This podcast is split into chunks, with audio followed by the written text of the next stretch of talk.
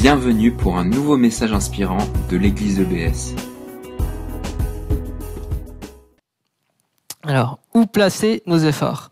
On est dans la série Une église en bonne santé. On a vu qu'une église en bonne santé, c'est une église unie, euh, c'est une église où on marche dans l'amour et par l'esprit. On a vu différentes choses et je pense que on peut être d'accord pour dire qu'un chrétien en bonne santé, c'est un chrétien qui a de l'amour, c'est un chrétien qui aime. Euh, par exemple, Paul, euh, dans, euh, dans une de ses lettres, a écrit que si je n'ai pas l'amour, je suis comme une cymbale qui résonne. C'est magnifique, non? Ça fait du bruit mais c'est vide, ça sert à rien. Et il a aussi dit il y a trois choses qui sont qui demeurent, qui sont importantes, c'est la foi, l'espérance et l'amour. Mais par-dessus tout, revêtez-vous de l'amour. Par la chose la plus importante, c'est l'amour.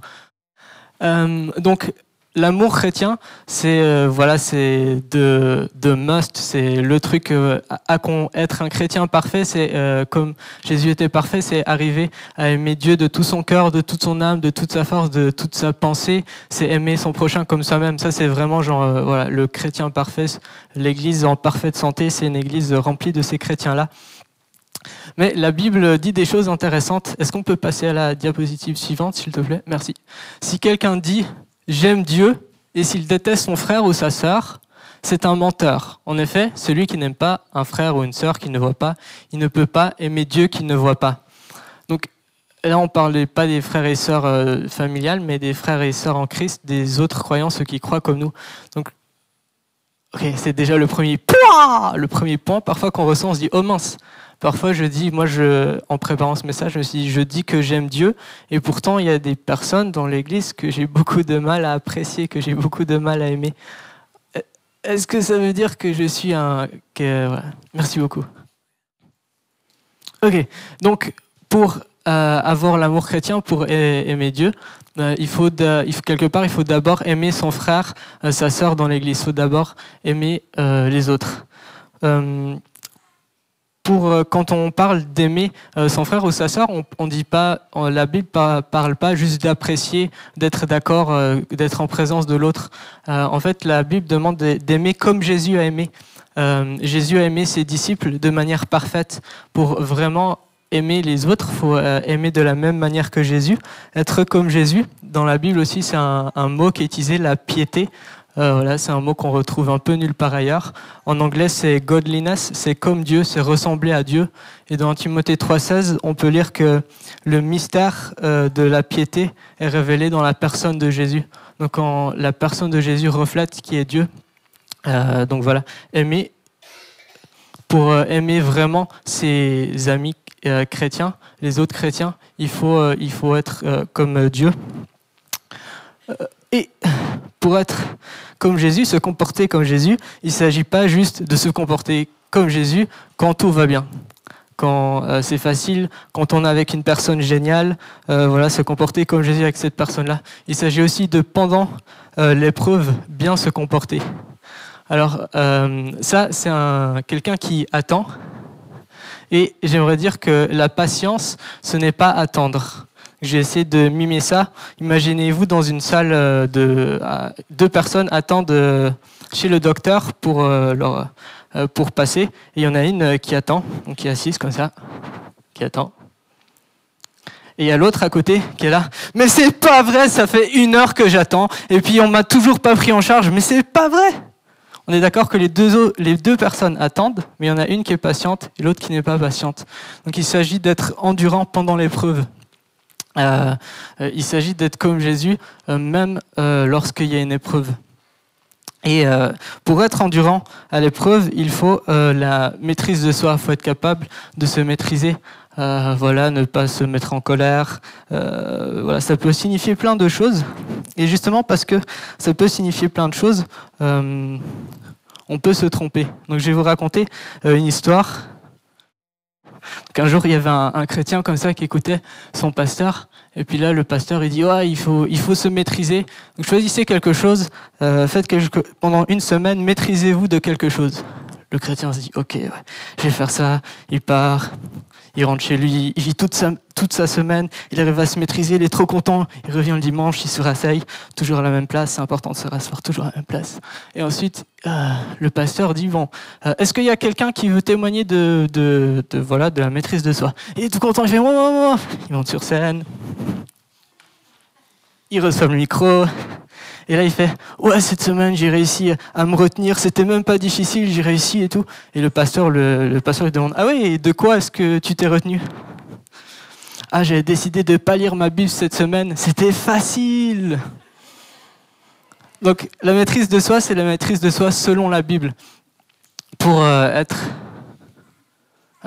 petit même. Pour euh, euh, la maîtrise de soi, pour euh, pouvoir être maître de soi-même, il faut d'abord avoir la connaissance, savoir ce que Dieu veut, avoir la science et l'intelligence chrétienne. Ok. Pour avoir la connaissance, il faut la vertu. Alors la vertu, qu'est-ce que c'est que la vertu? Euh, pour savoir ce que Dieu veut, il faut une résolution à l'excellence. Il ne s'agit pas uniquement de se poser la question euh, est-ce qu'est-ce que Dieu veut? Ah, Dieu veut que j'aime les autres. Ok, ben tiens un petit cadeau, un petit cadeau par là et hop, c'est bon. Euh, c'est ça. Il faut une résolution à l'excellence. Il faut aussi de l'énergie. voilà, si on manque d'énergie, si on est écrasé, ratati, ratatiné, on peut pas, on peut pas découvrir ce que Dieu veut. On peut pas chercher ce que Dieu veut. Et la vertu, c'est aussi un mot qui signifie euh, mener une vie honnête, vivre dans la vérité. Si on reste dans le, mensonge, on ne peut pas découvrir ce que Dieu veut pleinement. On ne peut pas avoir une bonne connaissance. Donc, si on continue le raisonnement, euh, on a déjà une sacrée liste. Il faut la vertu pour avoir la connaissance, pour avoir la maîtrise de soi, pour avoir l'endurance, pour avoir la piété, pour avoir l'amour fraternel, pour enfin avoir l'amour chrétien. Sacrée liste. Et qu'est-ce qu'il faut pour avoir une force de caractère, pour avoir une résolution à l'excellence? Qu'est-ce qu'il faut pour avoir de l'énergie et mener une vie honnête? Alors la réponse est assez simple, elle est aussi dans la Bible, je vais, vous le montrer après. Et d'abord, donc il faut, euh, il faut en fait simplement croire Jésus, avoir la foi. Euh, par exemple, par rapport à mener une vie honnête, si on sait, si on est d'accord et qu'on admet que nos péchés sont pris euh, par Jésus sur la croix et que euh, on a on a plus de honte à avoir, eh ben justement on va pas avoir de honte à en parler, on va pas euh, chercher à cacher à tout prix aux autres chrétiens que voilà on a des luttes. Si on est persuadé que Jésus est avec nous, qu'il n'est pas contre nous et qu'il a pris ce péché, on n'a plus honte d'en parler et on cherche avec d'autres personnes à s'en sortir. Euh, l'énergie chrétienne, en quoi est-ce que la foi ça donne de l'énergie? Imaginons que ce matin je me sois levé en me disant oh purée je suis euh, j'ai du mal à parler en public, euh, je je je suis pas je m'exprime pas forcément toujours bien, j'ai du mal à trouver mes mots, je suis stressé.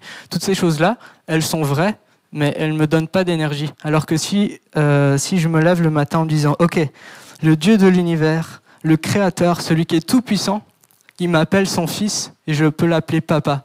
Il est avec moi et ce matin, c'est lui qui va agir, c'est lui qui va faire des choses. Tout de suite, ça donne de l'énergie. Et c'est pas uniquement une pensée positive. La pensée positive, c'est bien, mais ça dure pas très longtemps. C'est aussi une énergie qui est, qui est spirituelle. Il se passe quelque chose qui va durer, qui va apporter euh, beaucoup plus qu'uniquement une pensée positive. Déclarer les promesses de Dieu sur sa vie, c'est vraiment puissant. En quoi est-ce que la foi euh, amène aussi la résolution à l'excellence? Si on euh, pense que la Bible dit un peu vrai, on va être résolu à un petit peu l'appliquer.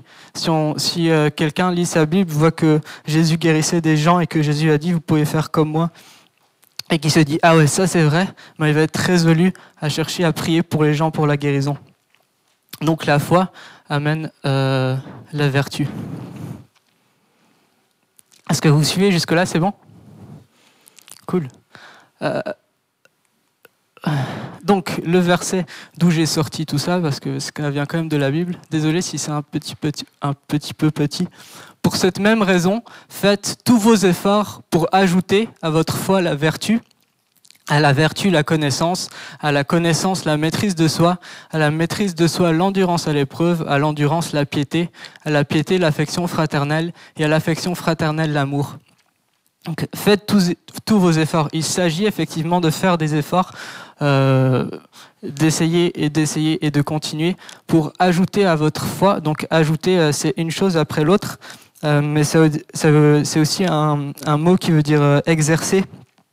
Euh, donc toutes ces choses-là, elles vont ensemble, mais il y a quand même un ordre dans, dans lequel elles viennent. Et donc c'est pour ça que j'ai envie de vous dire, être sauvé, ça ne veut pas dire qu'on aime directement Dieu de tout son cœur, de toute son âme, de toute sa force, de toute son intelligence. On n'a pas besoin de ça pour aller au paradis. Être sauvé, c'est juste croire en Jésus. Et si on croit vraiment, si c'est une foi vraie, eh ben cette, foi va mener, en exerçant cette foi, ça va mener à la vertu, ça va mener à la connaissance. On va parcourir ce chemin et on va finir par effectivement aimer les autres chrétiens, aimer Dieu euh, vraiment très fort avec euh, son cœur, son énergie et aimer son prochain comme soi-même. C'est des choses qui sont possibles. C'est pas juste euh, un objectif qu'on pourrait peut-être atteindre, c'est quelque chose que Dieu nous demande de chercher. Et tout commence où? Par la foi. Et j'avoue, pour moi, c'était dur de préparer ce message. Parce que là, j'ai un mini, un mini questionnaire. Voilà. Si, si j'aurais dû dire de 1 à 6 mon amour envers Dieu, j'aurais dit 5 ou 6. J'aurais dit ouais, j'aime Dieu, je suis passionné par Dieu. Amour envers les chrétiens, j'aurais dit 4 ou 5. Parce que, ok, il y aurait des chrétiens que j'ai un peu plus de mal à aimer. La maîtrise de soi, j'aurais dit 3 ou 4. La vie honnête, la résolution, l'énergie chrétienne, J'aurais dit ça dépend, parfois deux, parfois six, parfois un, parfois trois. Et en fait, il y, a un problème parce que quelque part, je pensais que j'aimais vraiment Dieu alors que j'aimais pas les autres chrétiens, que j'avais pas d'énergie. Et c'est pas possible. Et ça veut pas dire que Dieu me rejette et me condamne. Et ça veut dire que je pensais des mensonges et j'étais bloqué dans ma vie parce que j'étais enfermé dans des, dans, dans des mensonges. Et j'aimerais te dire aujourd'hui, euh, accepte ce que Dieu dit. Et si tu dois recommencer par le, par le commencement,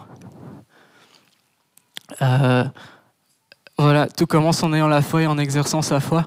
Et la question est-ce que je crois? J'aimerais nous aider à répondre à cette question. Euh, donc, c'est Jésus passait beaucoup de temps avec les pêcheurs, les employés des impôts, c'était des voleurs je vais lire le verset, les employés des impôts et les pêcheurs s'approchent tous de Jésus pour l'écouter. Les pharisiens et les maîtres de la loi critiquent Jésus et disent, cet homme accueille les pêcheurs et il mange avec eux. Il y avait des personnes qui étaient vraiment pas contentes, c'était les religieux, que Jésus passe du temps avec des personnes qui sont pêcheurs. Et Jésus a répondu à ces personnes-là par trois histoires. Euh, en tout cas, trois histoires. La première,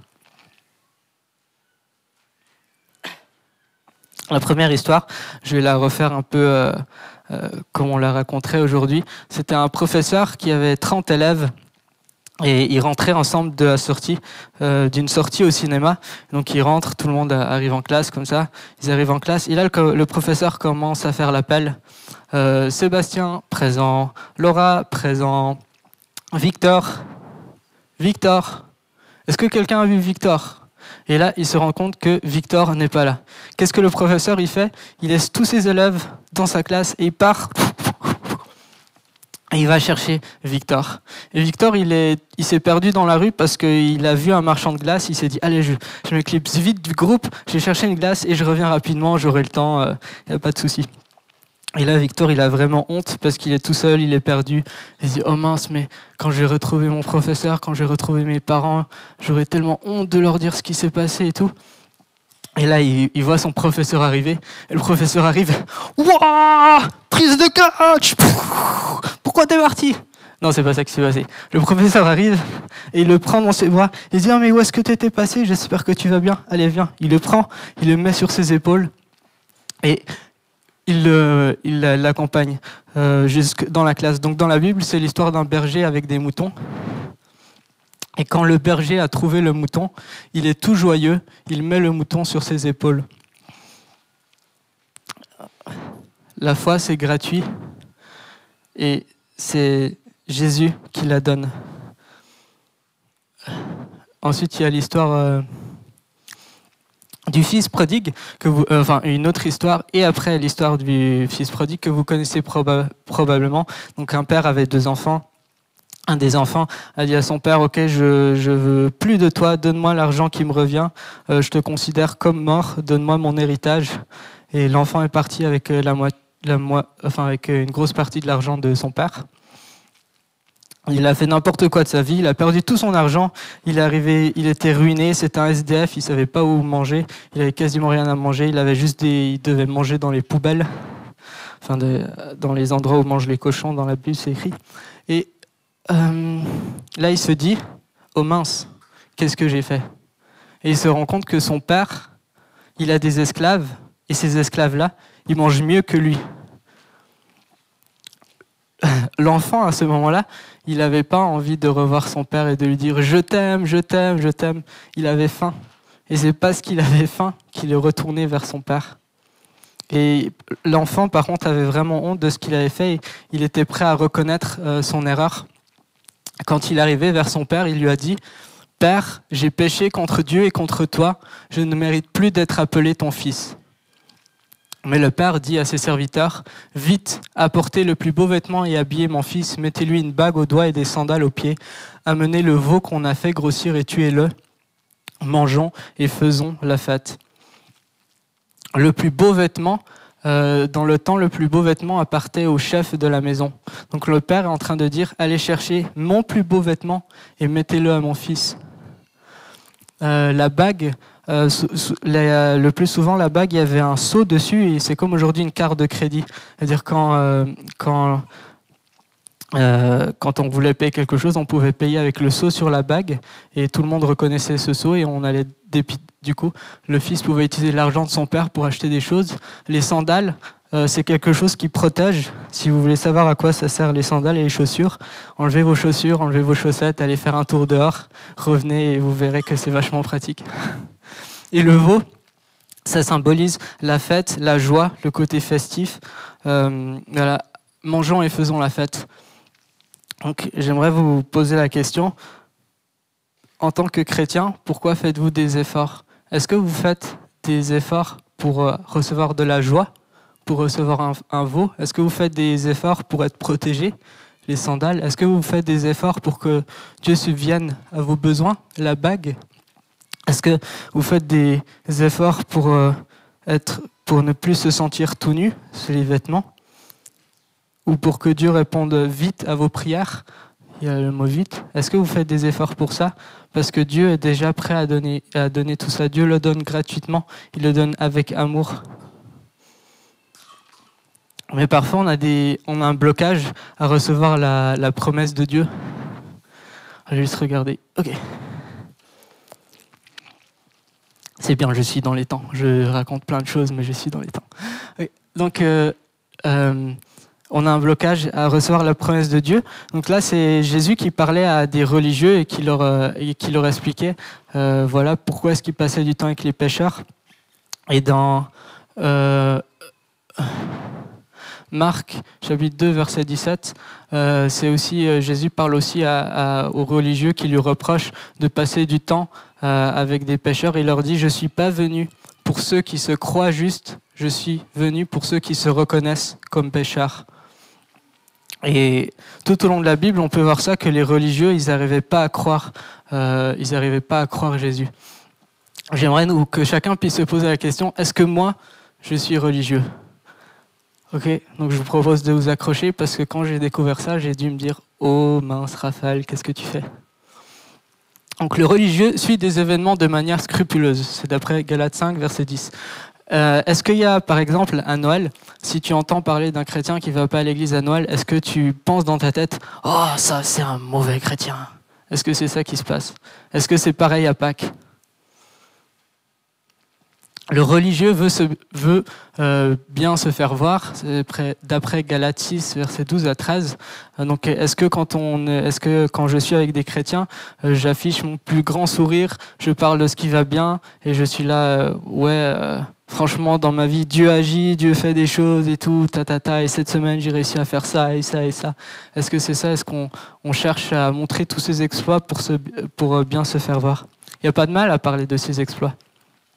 mais à Dieu revient la gloire et à Dieu seul. Dans Galates 6, verset 15, on peut lire que celui qui vit par la foi met sa fierté en Jésus. La fierté doit être placée en Jésus. Le religieux a une mentalité d'esclave et de serviteur. Euh, ça, c'est d'après Galates chapitre 4, verset 1 à 7. Euh, est-ce que quand je m'adresse à Dieu, je m'adresse tout le temps de manière euh, Dieu Tout-Puissant, Créateur, Roi, éternel, glorieux? Il n'y a pas de mal à s'adresser à Dieu comme ça mais en tant qu'enfant de Dieu, on peut l'appeler papa aussi. Est-ce que ça nous arrive de l'appeler papa, vraiment? Papa Et est-ce que je m'adresse à Jésus comme Seigneur, Sauveur, ou est-ce que ça m'arrive aussi de, lui adresser la parole comme un ami, comme quelqu'un que j'aime, qui m'aime et avec qui euh, je passe du temps? Le religieux ne s'examine pas lui. Galates 6, 4. Donc, euh, euh, est-ce que je, quand on me demande en tant que chrétien comment ça va, est-ce que je réponds à ah, ce dimanche c'était super, euh, le, pasteur a donné un super message, la louange était trop bien, il y avait de la batterie et tout ça.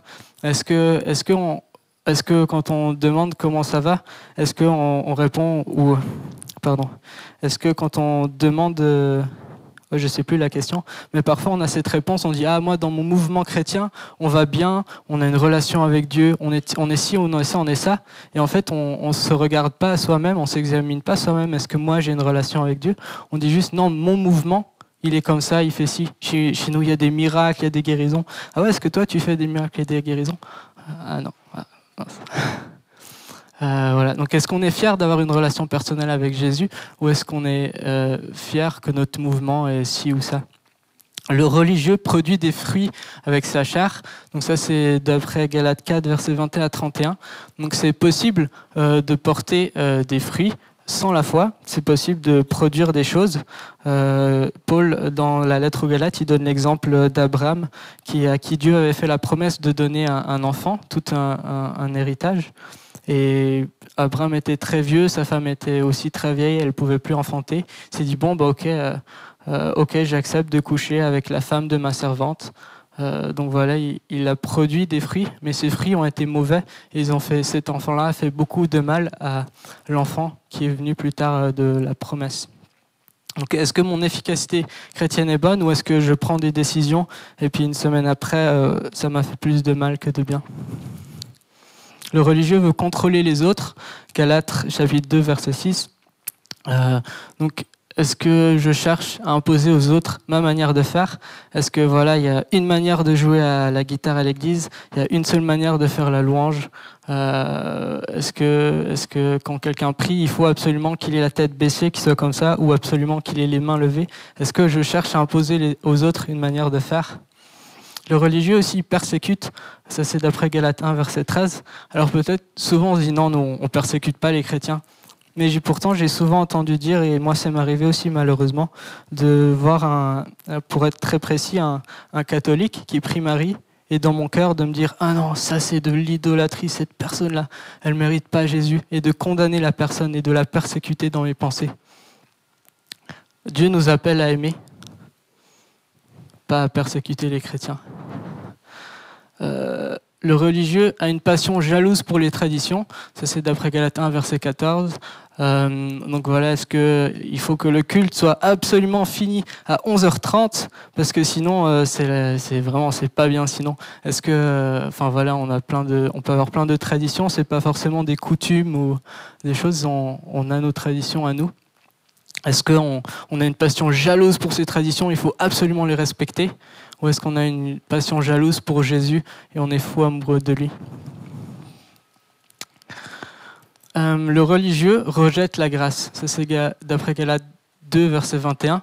Euh, le religieux, il considère la grâce comme quelque chose de pas très important, euh, quelque chose de superficiel, un bonus. Parfois, j'ai entendu ça, malheureusement, même dans les églises, euh, heureusement, on a la grâce, c'est bien, mais mais voilà, c'est un petit truc. C'est pas alors que euh, sans, sans la grâce, sans le sacrifice de Jésus à la croix, on est on est perdu. donc être religieux quelque part, c'est dire, c'est donner des lois et dire que ces lois sont importantes. En particulier la loi qui été donnée à, à Moïse, qui est qui est parfaite, qui est sainte. Euh, Galates 3, versets 15 à 18. Euh, et ceux qui euh, souvent on dit ouais la loi c'est important, c'était là avant Jésus, donc il faut bien la respecter. Mais la promesse qui a été faite à Abraham, c'est une promesse qui a été reçue par la foi et une promesse qui a été accomplie en Jésus. Et cette promesse-là, faite à Abraham, elle a été donnée avant la loi. Ce que je suis en train de dire là, c'est exactement ce que Paul écrit aux Galates. Il est en train de leur dire, euh, si vous voulez suivre vraiment ce qu'il y a de, plus vieux, ben, c'est l'obéissance par la foi. Le religieux aussi, il va, dire qu'il a mérité. On peut lire ça dans Galates chapitre 3, verset 1 à 5. Par exemple, euh, voilà, ma, L'autre jour, j'ai pendant 40 jours, j'ai jeûné, j'ai prié et j'ai fait ci et j'ai et j'ai et j'ai et j'ai et à la fin, j'ai reçu une partie de l'onction de Dieu. Et maintenant, je peux, je peux, je, je, je. Voilà ce que j'ai fait.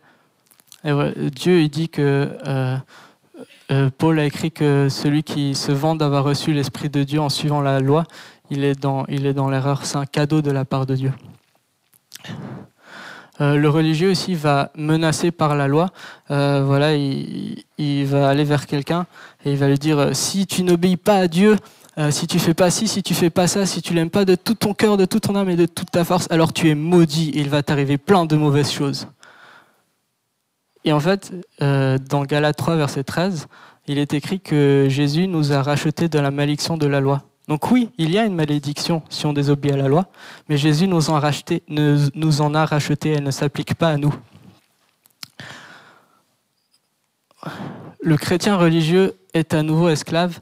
On peut lire ça dans sa Galates 5, versets 1 et 4. Donc c'est possible d'être chrétien et de se remettre sous la loi, de redevenir esclave. Et on a chanté Je ne suis plus esclave de la peur. Je, nous sommes, je suis enfant de Dieu. Et je crois que c'est ça qu'on a besoin de déclarer encore.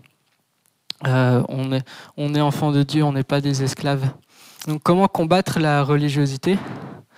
Euh, euh, Paul répond aussi dans sa lettre aux, Galates, il, voilà, il au chapitre 30, au chapitre 3, verset 30, pardon, et c'est écrit tel quel Que dit l'Écriture? Chasse la servante et son fils, car le fils de la servante n'héritera pas avec le fils de la femme libre.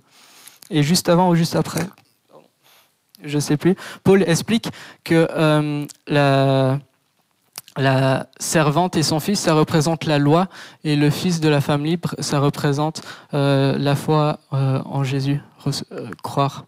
Donc notre devoir, là où on peut fournir des efforts aussi, si on a du mal à croire simplement, c'est de chasser l'obéissance par la loi dans notre vie, refuser à chaque fois qu'on a cette idée, ok, je vais mériter quelque chose de la part de Dieu, je vais faire ça pour avoir ça, refuser ça, euh, refuser cette pensée et se dire, ok, non, c'est un cadeau de Dieu. Euh, peut-être en effet que c'est une promesse, je vais peut-être pas l'obtenir directement, mais ça reste un cadeau de Dieu. C'est euh, Dieu qui m'en fait grâce, c'est la bonté de Dieu. Et au Paul, euh, quand il écrit donc cette lettre aux Galates, il conclut en disant ce qui importe, ce n'est ni la, circoncision ni l'incirconcision, ce n'est ni euh, d'être euh, sous la loi ou de ne pas être sous la loi. Ce qui importe, c'est une création nouvelle. Le plus important, c'est que quand tu as donné ta vie à Jésus, tu es devenu une création nouvelle. Dieu t'a fait une personne nouvelle et cette personne-là, il l'accepte. Si tu n'as pas encore donné ta vie à Jésus, Dieu aussi t'appelle, il est prêt à te faire de toi une nouvelle création ce qui importe, c'est d'être né de nouveau, de recevoir une nouvelle identité en Jésus-Christ. Donc si on, revient, si on revient à, voilà, avoir la foi, exercer sa foi pour euh, exercer la vertu, ensuite exercer la connaissance, exercer la maîtrise de soi et ainsi de suite, euh, j'aimerais simplement vous encourager à, prendre un temps maintenant pour euh, déterminer où est-ce que vous pensez cette semaine avoir besoin de fournir des efforts et si euh, il faut fournir des efforts euh, pour croire et que vous avez du mal à croire, euh, ben simplement à chasser la loi de votre vie. Merci d'avoir écouté notre podcast. Pour plus d'informations sur l'Église EBS, rendez-vous sur le site internet www.église-ebs.com.